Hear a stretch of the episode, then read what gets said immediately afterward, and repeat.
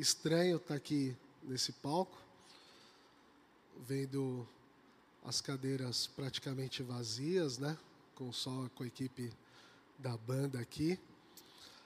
E, e muito triste, né? De saber a situação que a gente tem vivido nesses últimos tempos que tem é, causado toda essa situação. A gente continua orando, assim como o Samuca orou aqui agora há pouco, por toda essa situação, que Deus tenha misericórdia, que Deus nos ajude a superar toda, toda essa situação como, como igreja, como família, como nação, como mundo, né? Algo que tem impactado o mundo de todas as maneiras. Mas nós estamos aqui para compartilhar da palavra do Senhor. Estamos a 12 semanas da Páscoa e vamos caminhar daqui até lá, como no ano passado, numa preparação para a Páscoa. Percorrendo os passos de Jesus na sua última semana, analisando cada uma das suas ações, das suas atitudes, das suas falas, o que motivou essas falas, essas ações. É, do que temos, isso vem do, do que temos relatado nos evangelhos nessa última semana. Na sua última semana, Jesus fez o caminho migratório que todo judeu, de todo judeu para Jerusalém. Todos os judeus faziam isso, né? Uma vez por ano, para celebrar a Páscoa. Uma festividade que era celebrada desde 1462 a.C. Isso é, durante 1500 anos, essa era uma tradição, essa era a rotina. E tudo que cai numa rotina, tudo que cai numa tradição, muitas vezes ela pode indo perdendo o seu significado, ela pode indo ela pode ir perdendo a sua intensidade, a sua motivação, as suas razões.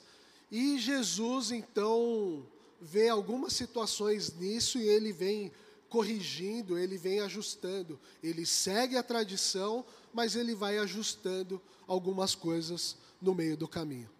O seu primeira, sua primeira parada, né, o seu primeiro pit stop nessa migração, nessa, nessa peregrinação a Jerusalém, é em Betânia, na casa do seu amigo Lázaro, o qual, pelo qual ele chorou, chorou a sua morte, mas também o ressuscitou e por isso que ele estava ali. E a gente percebe ali então um, um dos grandes, algum, um dos dilemas ali na história cristã entre Marta e Maria, né? Marta que cozinhava e servia, enquanto Maria ungia o Senhor Jesus com um perfume caríssimo, né, uma, uma preparação ali, né, um simbolismo de uma preparação do cordeiro ali para a Páscoa. E era um perfume muito caro que foi usado ali, né, que deixa ali né, de olho grande o Judas Iscariotes, que via ali uma oportunidade de ganhar um dinheiro extra, dizendo que por que, que não vendia aquele perfume né, e distribuía aos pobres, onde muitas vezes quem era o pobre que recebia isso, essa doação, era ele mesmo. Mas o texto que a gente vai ler e que a gente vai compartilhar nessa manhã, né, é, o, é o texto de Marcos, capítulo 11, a partir do verso 12. É, quando, quando Jesus, a gente vai ler esse texto, e é o texto que vem logo depois desses fatos, desses primeiros fatos que a gente acabou de dizer. E diz assim, né, você, vou dar um tempinho aí para você abrir sua Bíblia, em Marcos capítulo 11.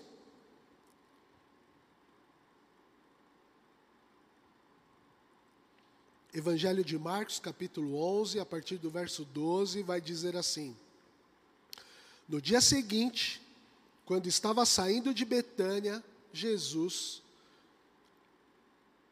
teve fome. Vendo à distância uma figueira com folhas, foi ver se encontraria nela algum fruto. Aproximando-se dela, nada encontrou, a não ser folhas, porque não era tempo de figos. Então lhe disse: Ninguém mais coma de seu fruto. E os discípulos ouviram-no dizer isso. Chegando a Jerusalém, Jesus entrou no templo e ali começou a expulsar os que estavam comprando e vendendo, derrubou as mesas dos cambistas e as cadeiras dos que vendiam pombas e não permitiu que ninguém carregasse mercadorias pelo templo. E os ensinava dizendo: Não está escrito, a minha casa será chamada casa de oração para todos os povos? Mas vocês fizeram dela um covil de ladrões. Os chefes dos sacerdotes, os mestres da lei, ouviram essas palavras e começaram a procurar uma forma de matá-lo, pois o temiam, visto que toda a multidão estava maravilhada com o seu ensino. Ao cair da tarde, eles saíram da cidade. De manhã, ao passarem, viram a figueira seca desde a raiz. Lembrando-se Pedro, disse a Jesus: Mestre, vê, a figueira que amaldiçoaste secou. Respondeu-lhe Jesus: Tenham fé em Deus. Eu lhes asseguro que se alguém disser a esse monte: Levante-se e atire-se ao mar, e não duvidar em seu coração, mas crer que acontecerá o que diz, assim será feito. Portanto, eu lhes digo: tudo o que vocês pedirem em oração, creiam que já o receberam, e assim lhes sucederá. E quando estiverem orando, se tiverem alguma coisa contra alguém, perdoem-no, para que também o Pai Celestial lhes perdoe os seus pecados. Mas se vocês não perdoarem também o seu Pai, que está no céu, não perdoará os seus pecados. Chegaram novamente a Jerusalém, e quando Jesus estava passando pelo templo, aproximaram-se dele os chefes dos sacerdotes, os mestres da lei e os líderes religiosos e perguntaram: Com que autoridades está fazendo essas coisas? Quem te deu autoridade para fazê-las? E respondeu Jesus: Eu lhes farei uma pergunta. Respondam-me e eu lhe direi com que autoridade estou fazendo essas coisas. O batismo de João era do céu ou dos homens? Digam-me. Eles discutiram entre si, dizendo: Olha, se dissermos do céu, ele perguntará: Então por que vocês não creram nele?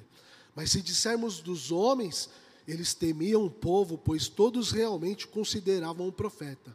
Eles responderam a Jesus: Não sabemos. Então disse Jesus: Tampouco lhes direi com que autoridade estou fazendo essas coisas.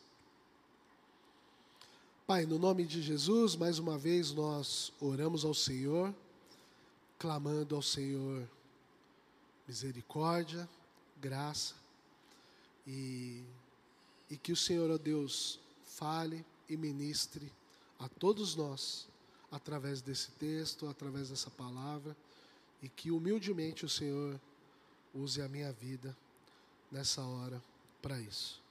Te peço isso, Senhor, no nome de Jesus. Amém. Então a gente está aqui diante desse texto, né?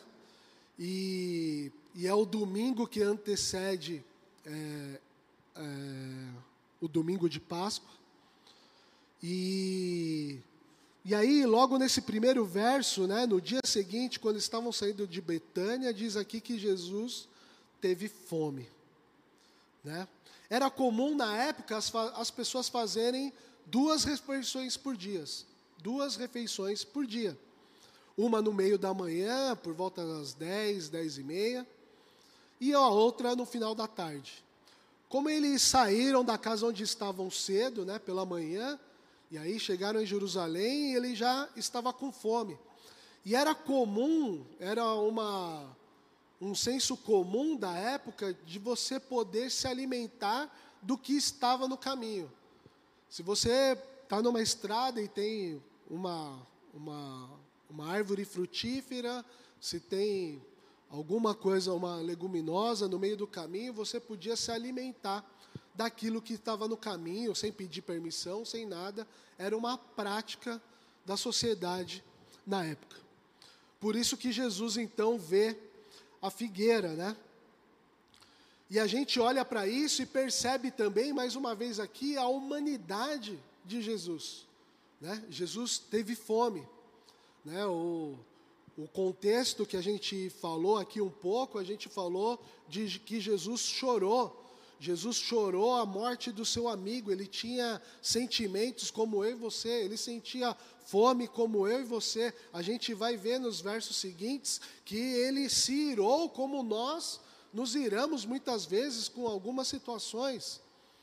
Né? Acho que a gente, muito mais do que ele, e às vezes sem razões do que ele tinha, mas ele se irou também. Ele, então, é, nesse texto a gente também tem a oportunidade de ver é, mais da humanidade do Senhor Jesus, esse lado humano dele. E aí ele vê a figueira, né? E sobre a figueira, a gente tem algumas situações aqui para entender, porque a figueira ela tem duas folhagens no ano e três colheitas. Né? E pela época do ano, o normal seria que tivesse folhas e frutos. Né? Frutos que estariam prestes a amadurecer. Talvez não maduros a ponto de colher, mas ali num, num momento um pouco anterior. Mas nem isso tinha. E aí Jesus amaldiçoa aquela figueira, dizendo que ela seque. Os seus discípulos ouvem, isso é um detalhe importante para a gente entender o que está acontecendo aqui. E aí Jesus segue para o templo, e chegou no, chegando em Jerusalém, Jesus entrou no templo e ali começou a expulsar os que estavam comprando e vendendo. Jesus aqui ele complementa o seu confronto.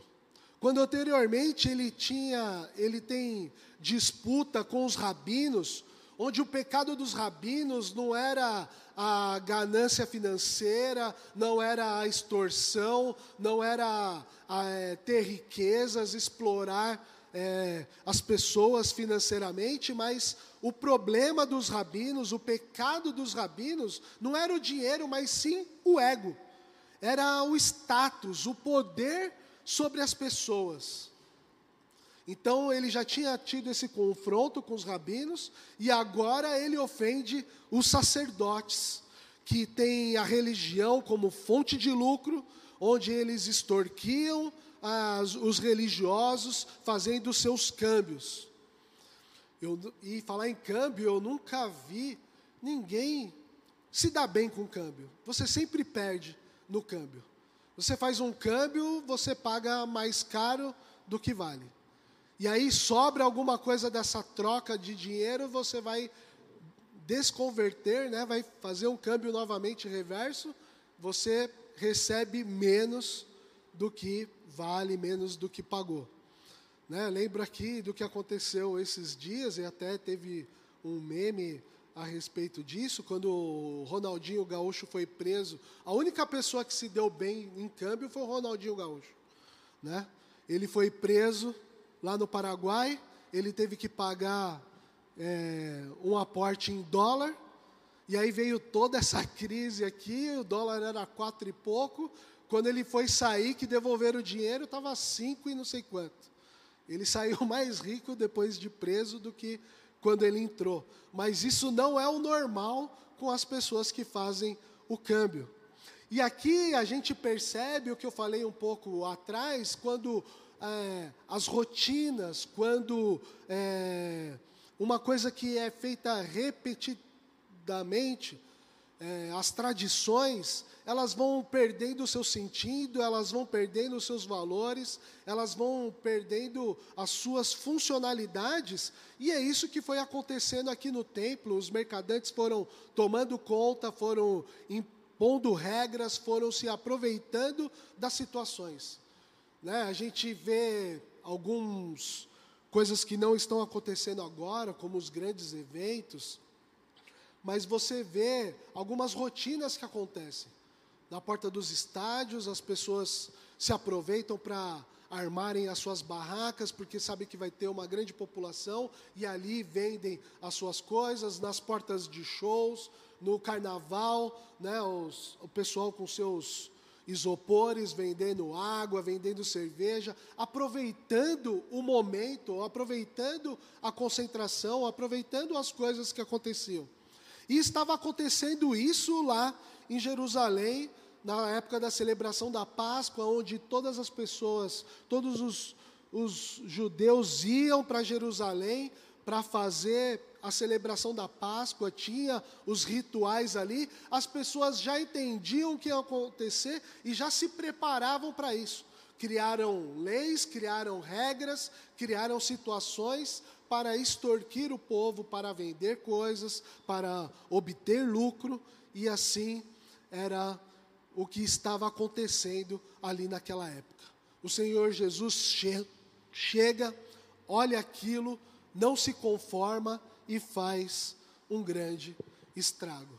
Aqui é onde eu falo que o Senhor Jesus se irou. Né? Não dá para chegar no local, né? e como diz aqui o texto, diz assim: é, chegando em Jerusalém, Jesus entrou no templo e ali começou a expulsar os que estavam comprando e vendendo.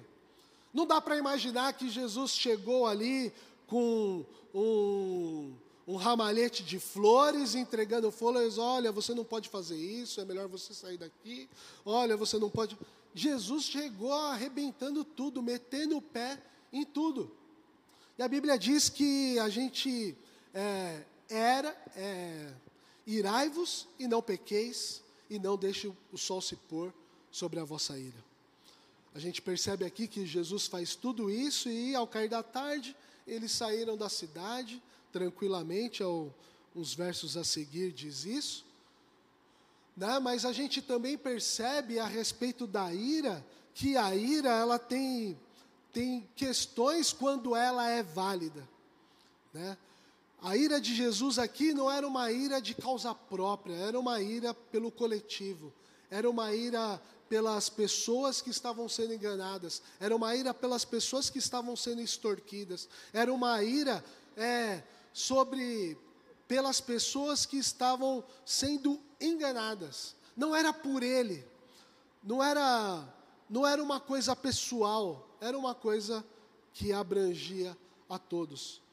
Então, para a gente pensar a respeito disso, eu, eu até pensei numa situação aqui, você mora numa rua, e aí tem aquele seu vizinho que tem que tem o portão, que tem câmera, que tem alarme, que tem tudo, mas algumas casas da rua já foram roubadas, uma no mês, outra no outro, e o pessoal se, se movimenta, se junta para fazer, para se organizar, para lidar com essa situação, para brigar com, para falar com os vereadores, para falar com o prefeito, para falar com a polícia e tal, e aquele vizinho que nunca teve a sua casa invadida, não se envolve com isso. E aí, e aí a situação é essa, né? Aí por alguma razão a casa dele é invadida, aí ele fica indignado, aí ele quer se envolver, aí ele quer é, atuar nessa situação. É mais ou menos isso, ele está é, indignado, ele está irado, ele está é, revoltado, porque é uma situação que o afetou. Quando afetava o coletivo à sua volta e não chegou até ele, ele não se importava com isso. Não foi isso que não era isso que acontecia com Jesus. Ninguém estava extorquindo Jesus, ninguém estava prejudicando Jesus, ninguém estava enganando Jesus, até porque Jesus tinha pleno conhecimento do que era lícito, do que era ilícito, do que se podia fazer ou não.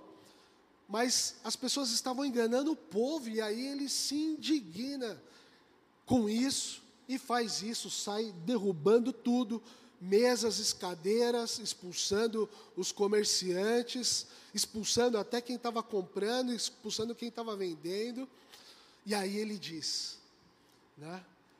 A minha casa será chamada casa de oração para todos os povos, né? Não está escrito a minha casa será chamada casa de oração para todos os povos, citando Isaías 56, verso 7, um verso que Isaías disse há 750 anos, pelo menos, antes dessa situação. Ele diz: A minha casa será chamada casa de oração para todos os povos. Ele fica indignado com isso.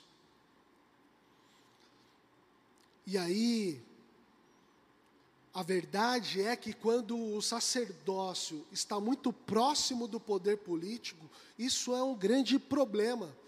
Era um grande problema lá, foi um grande problema lá, é um grande problema até hoje. E agora então a gente tem dois grupos de interesses diferentes que se unem ao desejo de tirar a vida de Jesus, porque é isso que diz aqui nos versos seguintes. É, os chefes dos sacerdotes e os mestres da lei ouviram essas palavras e começaram a procurar uma forma de matá-lo, pois o temiam, visto que toda a multidão estava maravilhada com o seu ensino. Então, esses grupos se juntam com interesses diferentes interesses de poder, interesses financeiros mas Jesus abala essas estruturas, quebra esse ritual, esse conceito que eles tinham implantado no povo, né? E aí eles se sentem ofendidos, se sentem atingidos, e aí começa então os planos para tirarem a vida do Senhor Jesus. A indignação é tamanha que temos relatos como esse aqui do rabino Akiba, que disse aos seus alunos: Antes de eu mesmo me tornar professor da lei, eu pensava: o dia que eu conseguir pegar um, eu mordo como um jumento.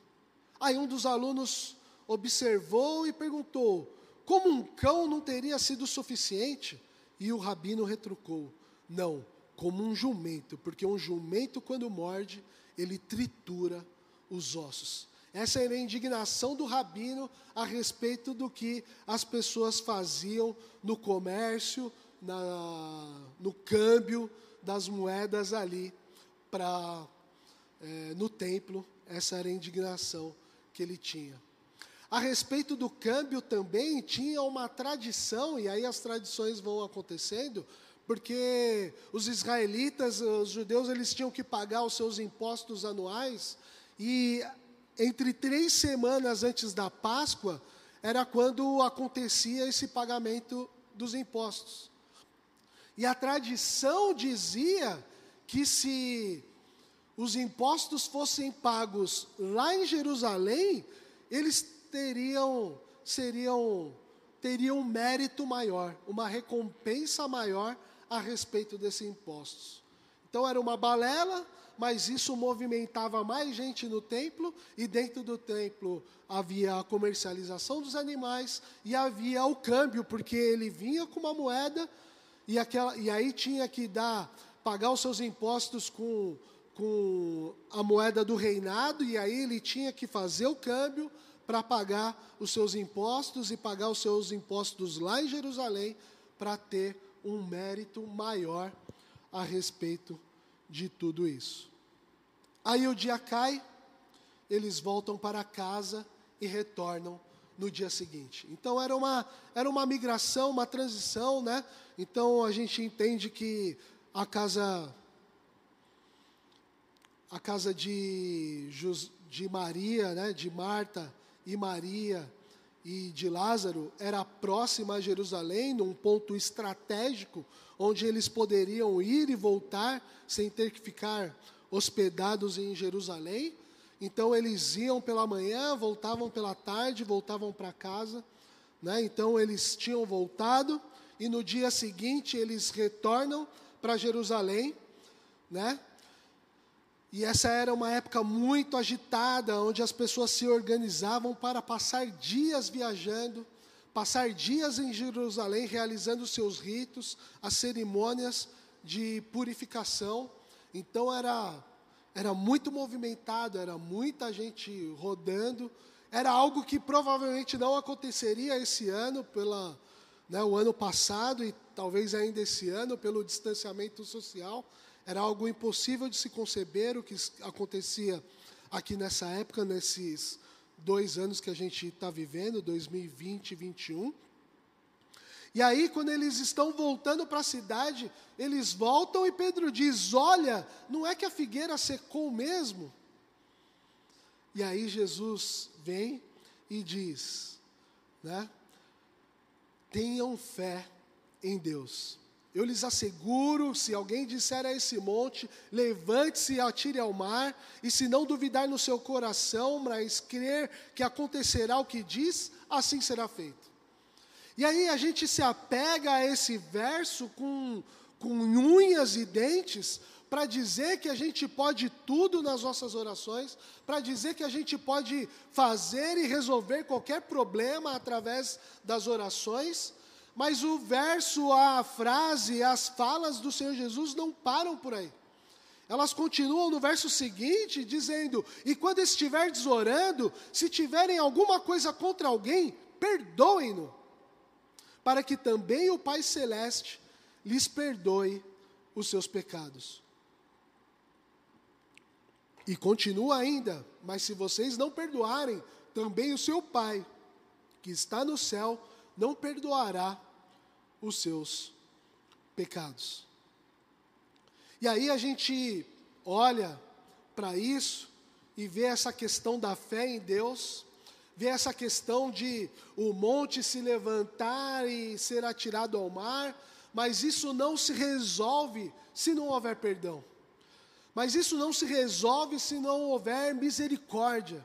Mas isso não se resolve se não houver ações de graças. Enquanto o templo estiver objetivando dinheiro, enquanto o templo estiver objetivando é, o, o senhorio, o poder, a hierarquia sobre as pessoas, o domínio sobre as pessoas, o domínio psicológico, o domínio autoritário sobre as pessoas, as coisas não vão acontecer. A gente percebe aqui nesse texto, então, que a figueira sem frutos é o Israel, né? É o Israel sem frutos. É uma religião morta. Tem aparência, mas não tem frutos. Ela estava, ela tinha suas folhas. Era normal que se tivesse alguns frutos, talvez não maduros, mas era normal que eles estivessem lá. Mas não estavam. Sem fruto uma religião morta, uma religião de aparência. E assim como a sentença da figueira que o Senhor Jesus olhou que não viu fruto, né? Essa é a, essa é a sentença para o templo e para os judeus. E aí, de nada adianta a gente ter a nacionalidade judaica, ou sermos cristãos, ou estarmos no templo, de nada de adianta termos posições na igreja, né, os líderes religiosos, os sacerdotes da época, com as suas pompas, com as suas roupas, com as suas autoridades, com o seu jeito arrogante de ser, de nada adianta, de nada adianta transportarmos os montes, né, os testemunhos de milagres, se não encontrar frutos. O Senhor Jesus cita, né, citou lá, Isaías 56, 7, a minha casa será chamada casa de oração para todos os povos. E aí a gente olha para cada um de nós e a gente precisa fazer essa autorreflexão, porque o templo era onde o povo se encontrava para a adoração, o templo era onde o povo se reunia e via e percebia a presença do Senhor Jesus, e ele foi condenado porque pelo que estava acontecendo lá. E o que estava acontecendo lá era o comércio, eram os interesses, eram as pessoas buscando é, reconhecimento, as pessoas buscando bênção, as, as pessoas buscando trocas, barganhas. E os líderes religiosos buscando extorquir, buscando riqueza, buscando dinheiro, buscando poder, autoridade, oprimindo as pessoas, era isso que foi encontrado no templo. E aí o Senhor Jesus diz: Olha, a minha casa.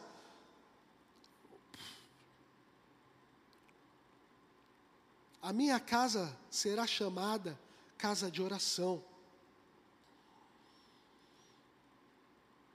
Não foi isso que foi dito lá? A minha casa será chamada casa de oração para todos os povos. E quem é o templo do Espírito Santo? Somos nós. O Senhor Jesus procurou lá no templo frutos. E o que ele encontra quando ele olha para o lino? O que ele encontra quando olha para você.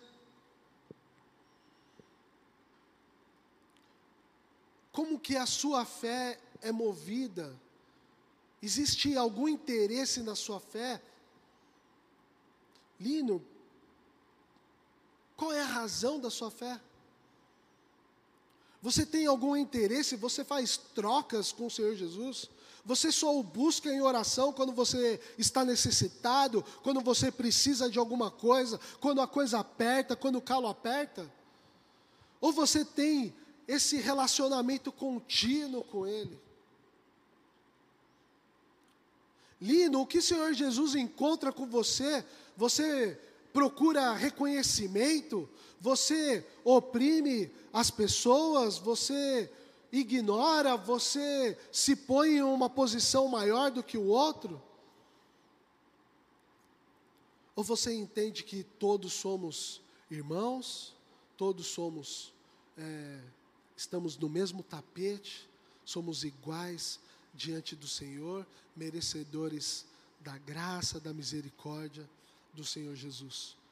O que o Senhor Jesus encontra quando olha para você? Quando olha para o templo do Espírito Santo, que é você. O que ele olha? Ele encontra uma árvore frutífera, ou ele encontra folhas e não encontra frutos, ou ele encontra uma árvore seca. O que o Senhor encontra nisso?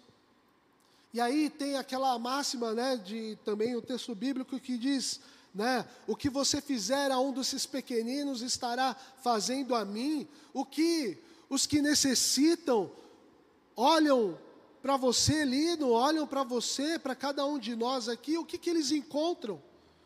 Encontram um, um ar de misericórdia, um ar de desprezo? Encontram atenção ou encontram é, ignorância, né? Afastamento, o que, que eles encontram? O que, que o mundo encontra quando olha para você? O que, que as pessoas, como as pessoas te identificam? As pessoas olham para você e identificam como uma pessoa de oração, onde elas podem dizer: Nossa, eu tenho aquele meu vizinho, eu estou passando numa situação complicada, eu vou pedir para ele orar por mim, para ele ministrar uma palavra amiga a mim, porque eu estou com o meu marido internado, eu estou com a minha sobrinha doente, eu estou com não sei quem passando necessidade. E a pessoa olha ali e encontra uma casa de oração. O que é encontrado em você, em mim? O que as pessoas encontram quando olham para mim, quando olham para você. O que as pessoas, é, o que o Senhor Jesus encontra quando olha para mim, quando olha para você. Porque Isaías 56, 7 diz: A minha casa será chamada casa de oração para todos os povos. Que eu e você sejamos essa casa. Que as pessoas possam olhar para cada um de nós e encontrar suporte, alento, cuidado, amor, graça, misericórdia. Que o Senhor Jesus encontre em nós amor, graça, misericórdia, que seja um reflexo dele em nós que a gente olhe para que os religiosos, para que os religiosos da época, o que eles estavam fazendo, a gente vê muito paralelo disso nas, na, em muitas situações religiosas nos dias de hoje. Que a gente ore e que busque para que a, nós, como comunidade, não sejamos reconhecidos por esses erros, por esses pecados, mas que a gente seja reconhecido pela graça, pela misericórdia, pelo amor. Que as pessoas olhem e reconheçam as pessoas da Casa da Rocha, a Casa da Rocha como igreja, comunidade, uma igreja amorosa, atenciosa, uma verdadeira casa de oração para todos os povos. Que eu e você seja, sejamos encontrados por Jesus, pelas pessoas, pelo mundo, como pessoas, como casa de oração para todos eles. Que a gente seja encontrado com folhas, frutos do amor e da graça de Deus. Jesus procura frutos, o mundo procura frutos, e nós precisamos estar frutificando, porque nós somos casa de oração, devemos ser casa de oração para todos os povos. Que assim seja comigo e com você, que essa seja o aprendizado a respeito de Jesus nesses seus últimos dias na face da terra, desses ensinamentos, de tudo que ele vivenciou e que a gente tem aprendido nesse texto. Eu quero orar com você, peço que você feche os seus olhos.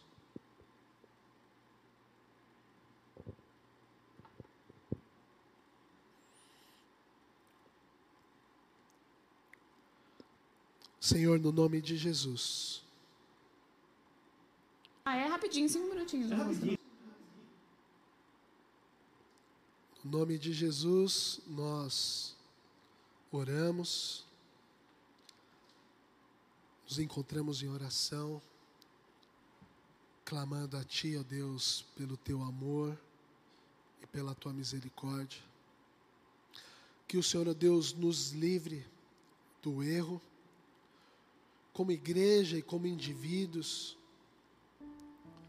de atuarmos como comerciantes da fé, como que como pessoas que negociam a fé, que exploram a fé das pessoas, que como religiosos, como pessoas de fé, a gente também não caia no erro da barganha, da troca, mas que a gente possa confiar plenamente no Senhor. Não pode ter cinco minutos. É, as pessoas dormem. Que a gente possa confiar plenamente no que o Senhor tem para nós e age por nós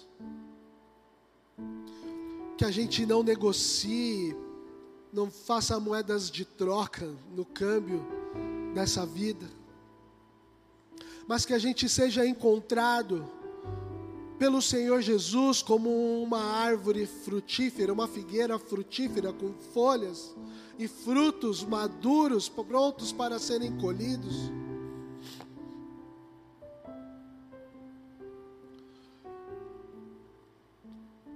que as pessoas que necessitam de amor, cuidado e carinho do Senhor possam encontrar em nós alento, cuidado, possam ver em nós uma, uma casa de oração. Que nós, cada um de nós, sejamos casas de orações espalhadas pela face da terra, nos escritórios, nos comércios, nas faculdades, nas escolas, na rua, na vizinhança, nós possamos, possamos ser olhados e reconhecidos como pessoas dignas para serem buscadas e, e pelos, aflitos, pelos aflitos, pelos necessitados e que de alguma maneira o Senhor nos dê graça e misericórdia para atender aqueles que chegam até nós, aqueles que batem a nossa porta, aqueles que necessitam do amor e do cuidado do Senhor. Que a gente seja isso. Que o Senhor nos encontre dessa maneira. Que o Senhor nos encontre dessa maneira. Que o mundo nos encontre dessa maneira. E que a gente fuja dos pecados, dos erros que nos afastam disso, que secam, que somem com nossos frutos e que secam a nossa a nossa figueira. Que seja assim. Nós oramos no nome de Jesus. Amém. Amém. Ah, é rapidinho, cinco minutinhos. É né, moça, no rapidinho. Não é nem cinco, é menos. Bossa nova não pode ter cinco minutos. É, as pessoas dormem.